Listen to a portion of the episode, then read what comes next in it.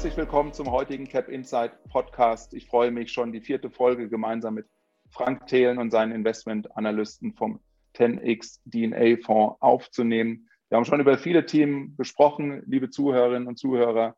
Wir hatten das Thema Krypto beispielsweise. Wir haben über Batterien gesprochen. Wir haben uns über Biotechnologie unterhalten. Und heute freue ich mich, dass Frank Thelen seinen Spezialisten mitgebracht hat, Joel Haas. Und wir wollen uns ein bisschen über das autonome Fahren unterhalten. Hallo zusammen, wie geht's euch? Sehr gut. Vielen, vielen Dank, dass wir wieder bei dir sein dürfen. Hallo. Wie viele Tage, wie viele Monate im Jahr verbringt ihr denn am Steuer? Wollen wir mal damit anfangen, ob sich das überhaupt lohnt, bei euch autonomes Fahren einzuführen? Äh, also bei mir auf jeden Fall. Ich fahre jeden Tag Auto, elektrisches natürlich. Äh, äh, äh zu, Tesla, oder? Natürlich, natürlich immer den Tesla. Immer sehr oft einen verschiedenen Tesla. Ich bin wirklich, fahre wirklich alle Modelle, damit ich da auch wirklich einen Eindruck habe. Äh, genau, fahre damit zur Arbeit und ich glaube, Joel, du fährst auch Auto? Ja, genau. Ich fahre auch Auto. Bei, bei uns würde sich das sehr lohnen. Und du fährst auch elektrisch, Joel, oder? Natürlich. Noch nicht. Ah, da muss der Frank mal einen von deinen Teslas abgeben. Dann seid ihr da auch in eurem besten Investment gut unterwegs an den Punkten. Sehr schön. Ja. Die meisten von den Zuhörern werden wahrscheinlich gar kein Gefühl dafür haben, wie überhaupt der, ja, der Total Addressable Market im Bereich autonomes Fahren ist, also die Marktgröße auf Deutsch gesprochen. Wie seht ihr das? Was sind hier so Triggerpunkte, ähm, um diesen Markt für die Zukunft skalierbar zu machen? Wo seht ihr darin die Disruption? Also vielleicht nochmal, um sich wirklich bewusst zu werden, würde ich erstmal mal kurz erklären, wie groß wirklich den Markt sehen. Also es gibt wirklich verschiedene Ansätze, sich diesem Autonomous Driving Market, dem autonomes Fahren Markt anzunähern. Ein Ansatz, den ich jetzt heute hier vorstellen kann, ist zum Beispiel der Robotaxi-Case, den wir einfach annehmen, autonomes Fahren ähm, bedeutet, niemand besitzt mehr ein eigenes Auto, sondern wir nutzen sie nur noch als Taxis, als Robotaxis, um von A nach B zu bekommen. Wir Menschen haben immer noch die individuelle Mobilität, die wir jetzt auch haben, nur im Endeffekt es ist, sind dann alles Robotaxis. Hier ist es aktuell so, wenn wir uns die mal wirklich mal gucken, wie viele Autos gibt es denn eigentlich weltweit? Da liegen die Schätzungen bei aktuell ungefähr eine Milliarde Autos, die in Privatbesitz sind, die weltweit einfach überall rumstehen. Diese Autos werden zum Großteil nicht verwendet. Mhm. Größten Teil der Zeit stehen sie einfach nur rum und dann meistens einmal am Tag. Oder Frank, wie oft fährst du mit deinem Auto? Ja, zweimal am Tag. Einmal, einmal ins Büro hin und einmal ins Büro her. Genau. Und ähm, wenn wir jetzt einfach mal annehmen würden, okay, wir wollen diese eine Milliarde Autos ersetzen durch Robotaxis, durch autonom fahrende Autos. Wir Menschen bekommen immer noch die gleiche Mobilität von A nach B. Wir müssen uns um nichts mehr kümmern und es ist immer noch eine individuelle Mobilität. Dort, dann gehen wir einfach davon aus, wir könnten mit 20 Prozent dieser Autos, also nur 200 Millionen Autos, die ganze Welt damit ersetzen. So, das heißt, dann hätten wir im Prinzip einfach mal, wie viele Autos bräuchten wir? Das zweite ist, was zahlen wir für Mobilität? Im Durchschnitt ist es aktuell so, dass unsere Gesamtkosten, die Total Cost of Ownership im Auto, im Durchschnitt zwischen 50 und 60 Dollar Cent pro Meile liegen. Ähm, das ist das, was wir im ganzen Leben zahlen. Da ist natürlich die Abschreibung drin und alles, was wir so rundherum sehen. Die meisten sehen natürlich immer nur ihre Spritkosten, aber insgesamt ist wirklich die Zahl, sind 50 bis 60 Dollar Cent pro Meile. Allerdings, die Robotaxis werden erstens elektrisch sein und zweitens, sie werden die ganze Zeit fahren. Das heißt, die Auslastung ist deutlich höher und damit der Preis auch günstiger. Wir haben 200 Millionen Fahrzeuge, die wir weltweit brauchen. Dann jedes Fahrzeug zahlen wir 30 Cent im Durchschnitt pro zurückgelegte Meile.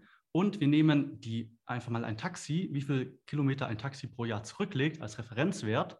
Das sind in den USA 100.000 Meilen, 160.000 Kilometer.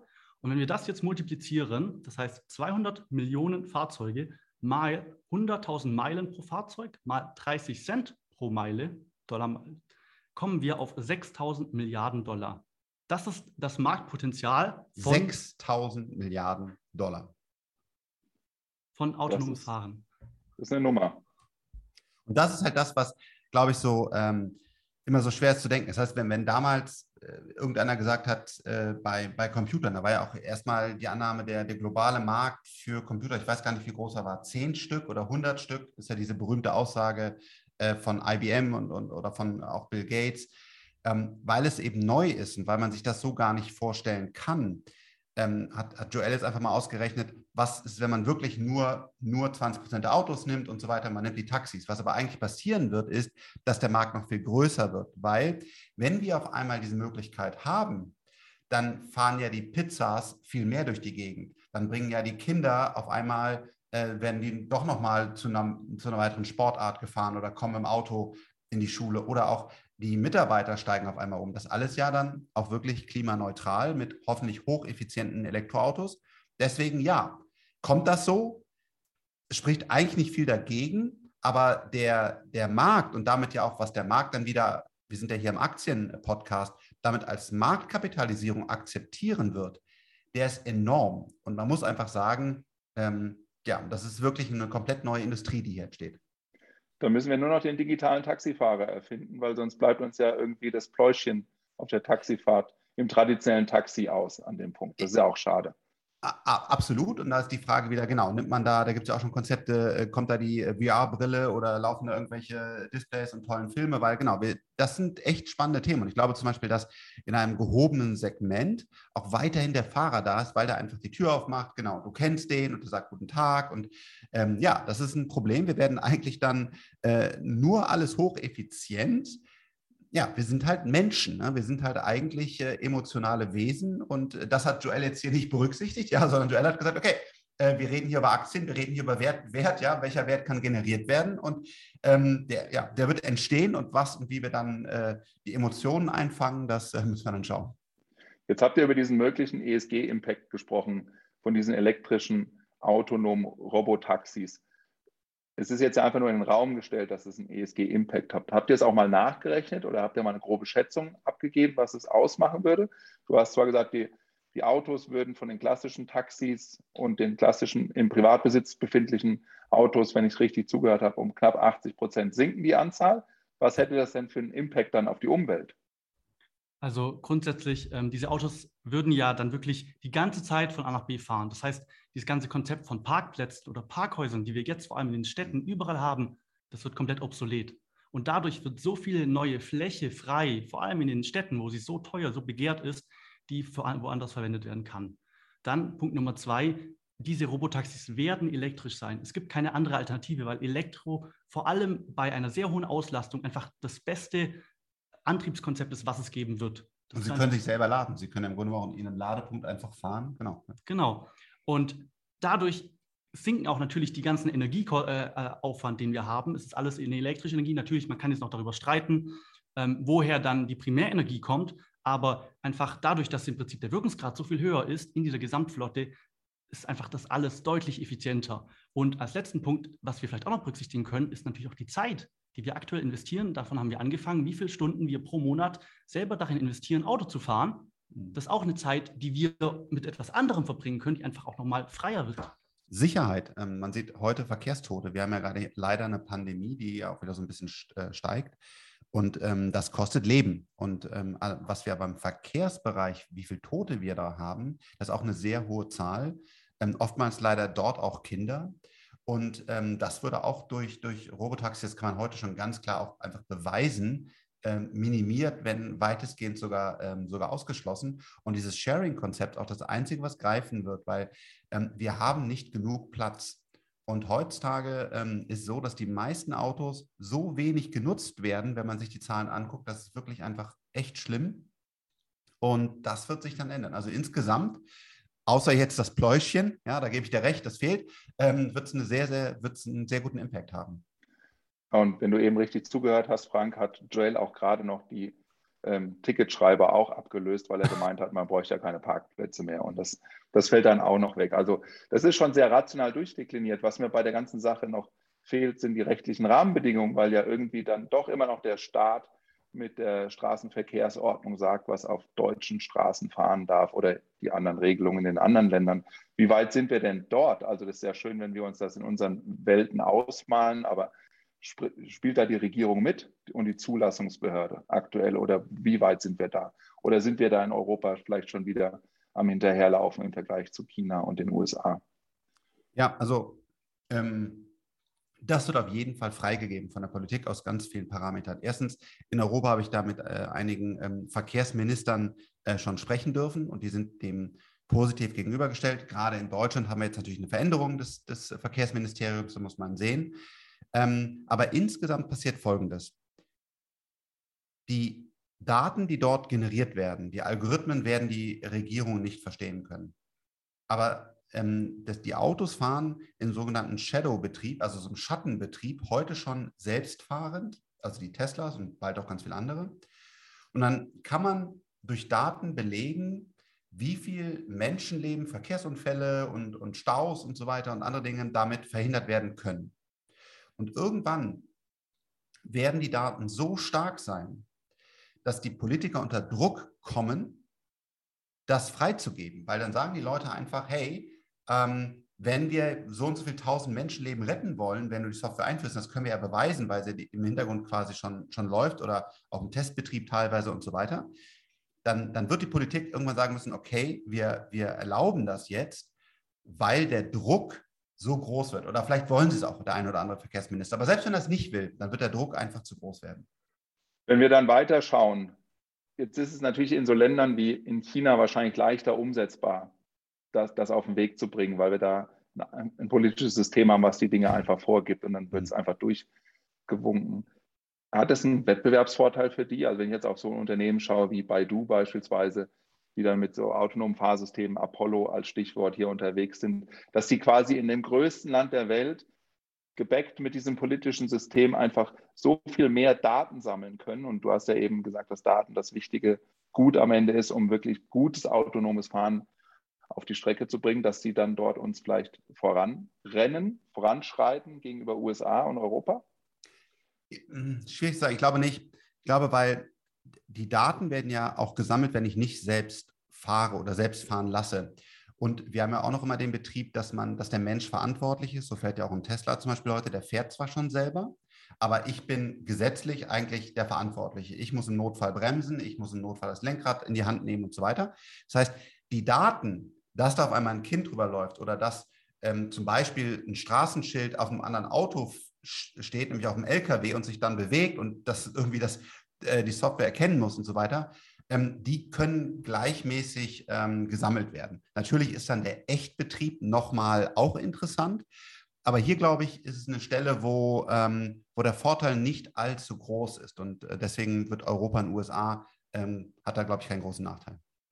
Also ihr geht dann davon aus, dass es so ein, so ein stufenweises Hineinschreiten ist in das autonome Fahren, bis dann irgendwann der Mensch komplett vom Lenkrad verschwunden ist. Wie ist also euer Zeitplan? Was, was, was sieht die Roadmap der Ingenieure davor? Also es ist immer sehr, sehr schwer einzuschätzen, wirklich, wann wir jetzt diese verschiedenen Stufen sehen werden. Also erstmal, wir müssen natürlich abgrenzen, von was reden wir von Automobil, also welche Stufe sprechen wir? Sprechen wir Level 2, Level 3, Level 4 oder sogar Level 5?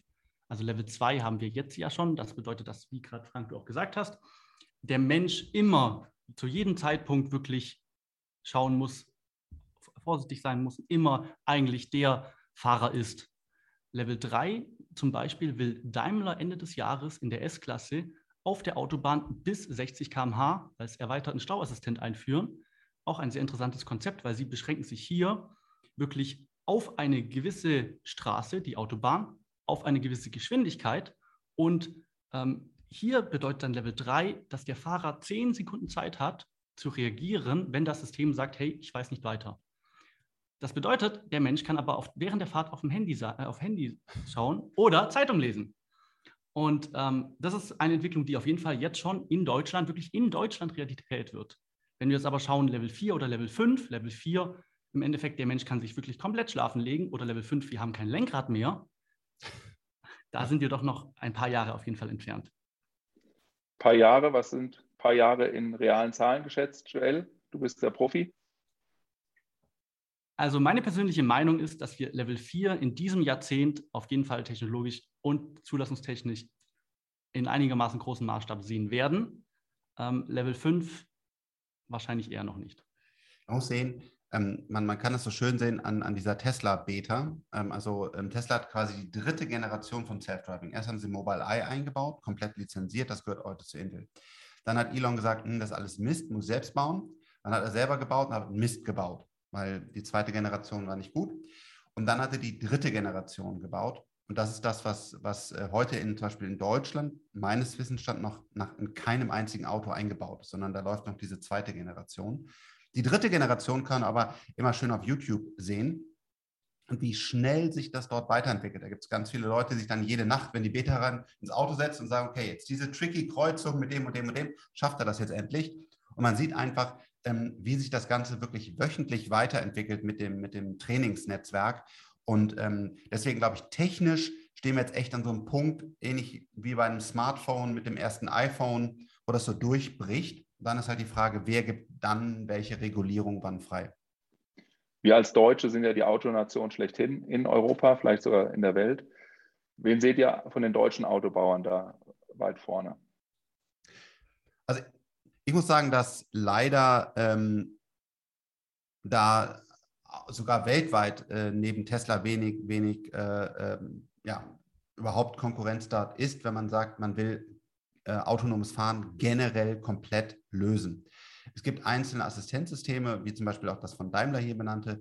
Aber wenn man sagt, was ist ja der, der technologische Ansatz dahinter? Also wie, welche, welche ähm, Hardware wird verbaut, welche Software wird auf der Client-Seite im Auto verbaut, welche Serverinfrastruktur wird ähm, geschaffen, welche mathematischen äh, Systeme stehen dahinter, welche Algorithmen, ähm, dann ist dieses, dieser komplette Ansatz von Tesla weltweit einmalig, auch ein Waymo oder, oder ein Mobile Eye oder so, sehen wir da sehr weit weg. Äh, es gibt spezifische Ansätze, die bei uns zum Beispiel auch im Fonds sind mit Too Simple. Die sagen halt, wir fahren nur Autobahn und nur Lkw auf definierten Strecken, damit wir halt quasi von diesen komplizierten kleinen Straßen fährt noch ein Mensch. Dann gibt es ein, eine Übergabe an das Self-Driving.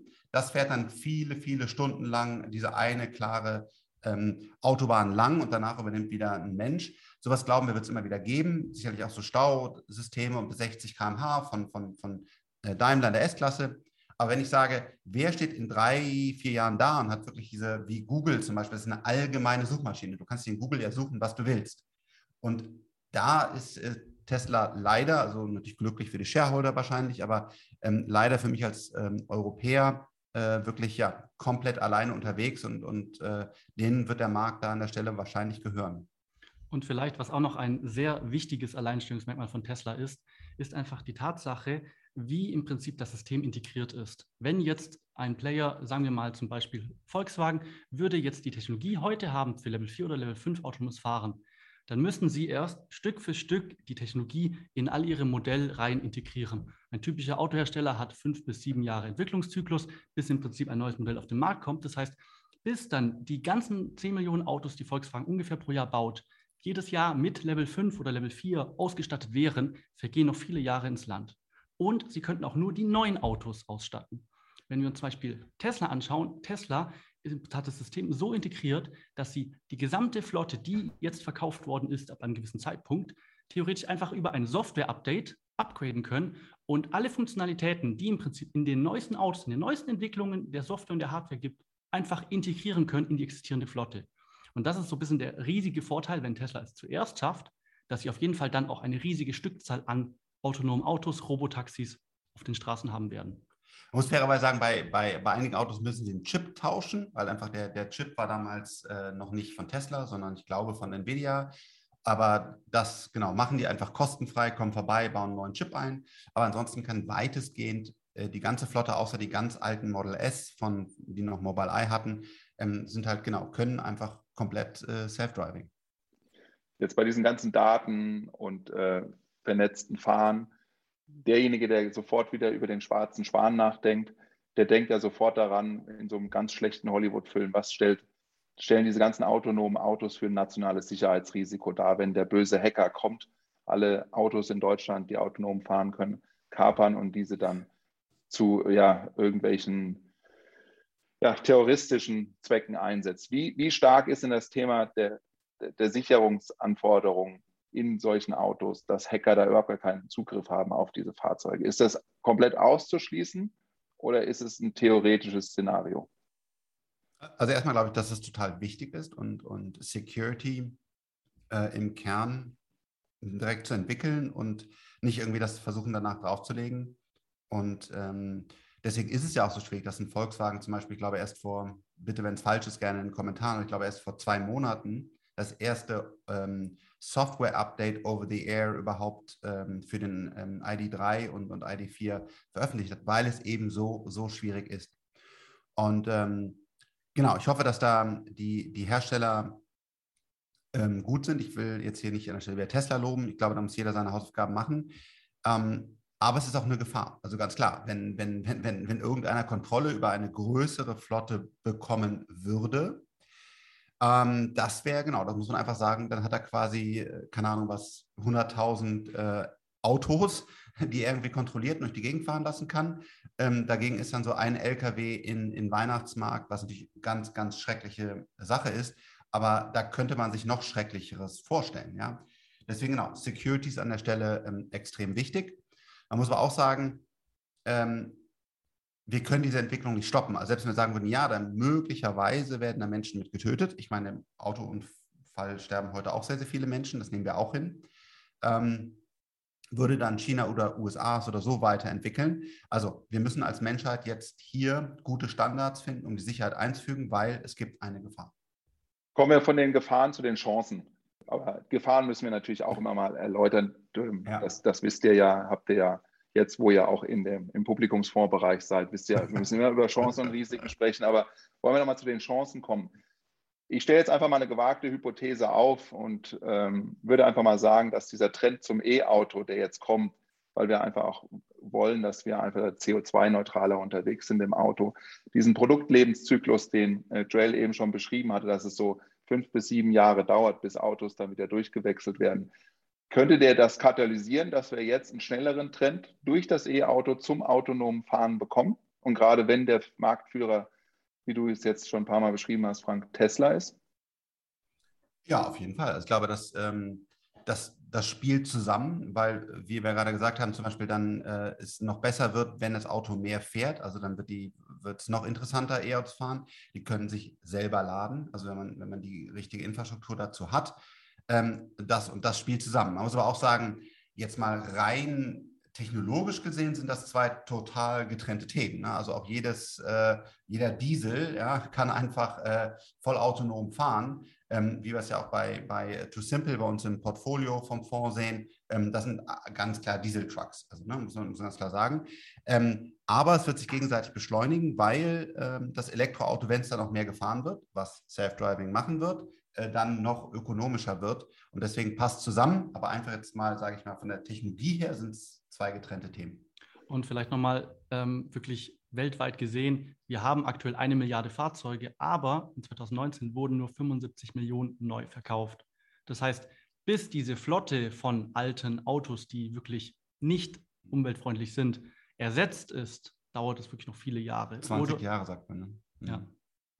Und am Ende ist es auch natürlich eine Preisfrage, wenn es das neue Auto irgendwann wird, was natürlich eigentlich am Ende des Tages nur der Geräteträger ist für die Technik des autonomen Fahrens. Da ist natürlich der Antrieb vollkommen irrelevant an dem Punkt. Aber wir sehen es ja selber, wie lange es dauert, ein Auto durchzutauschen. Und mhm. wir gucken, glaube ich, immer zu stark aus unserer europäischen, deutschen Brille drauf. Der Deutsche hängt an seinem Auto. Ich glaube, wenn man mal ein bisschen mehr, ich war im Sommer in, in Griechenland im Urlaub, ich glaube, die fahren ihre Autos deutlich länger als die Deutschen, bis da das E-Auto, das autonome Fahren angekommen ist, weil ein Fahrzeugwechsel stattfindet, wird es sicherlich länger als fünf bis sieben Jahre dauern. Wenn aber dann das Robotaxi kommt, was günstiger in den Mo Kosten pro Kilometer ist als die Spritkosten, die ich jetzt für mein altes Auto zahle, dann wird die Adaption einfach durch die Decke gehen. Und dann ist die Technik auch so weit, dass die ganzen kleinen verschlungenen Gassen abgebildet werden können mit dem autonomen Fahren. Ja, sehr schön. Wunderbar, das hat uns wieder sehr viel Spaß gemacht mit euch beiden. Vielen Dank für die Ausführungen zum autonomen Fahren. Ich freue mich auf die weiteren Reisen in die einzelnen Themen vom 10x DNA Fonds. Ich glaube, wir haben noch ein paar Themen offen, die ihr als disruptiv einstuft. Und dann bleibt mir nur noch euch einen schönen Tag zu wünschen und freue mich auf ein baldiges Wiederhören. Herzlichen Dank. Herzlichen Dank an dich, hat wieder viel Spaß gemacht. Auf bald. Ciao, ciao. Ciao.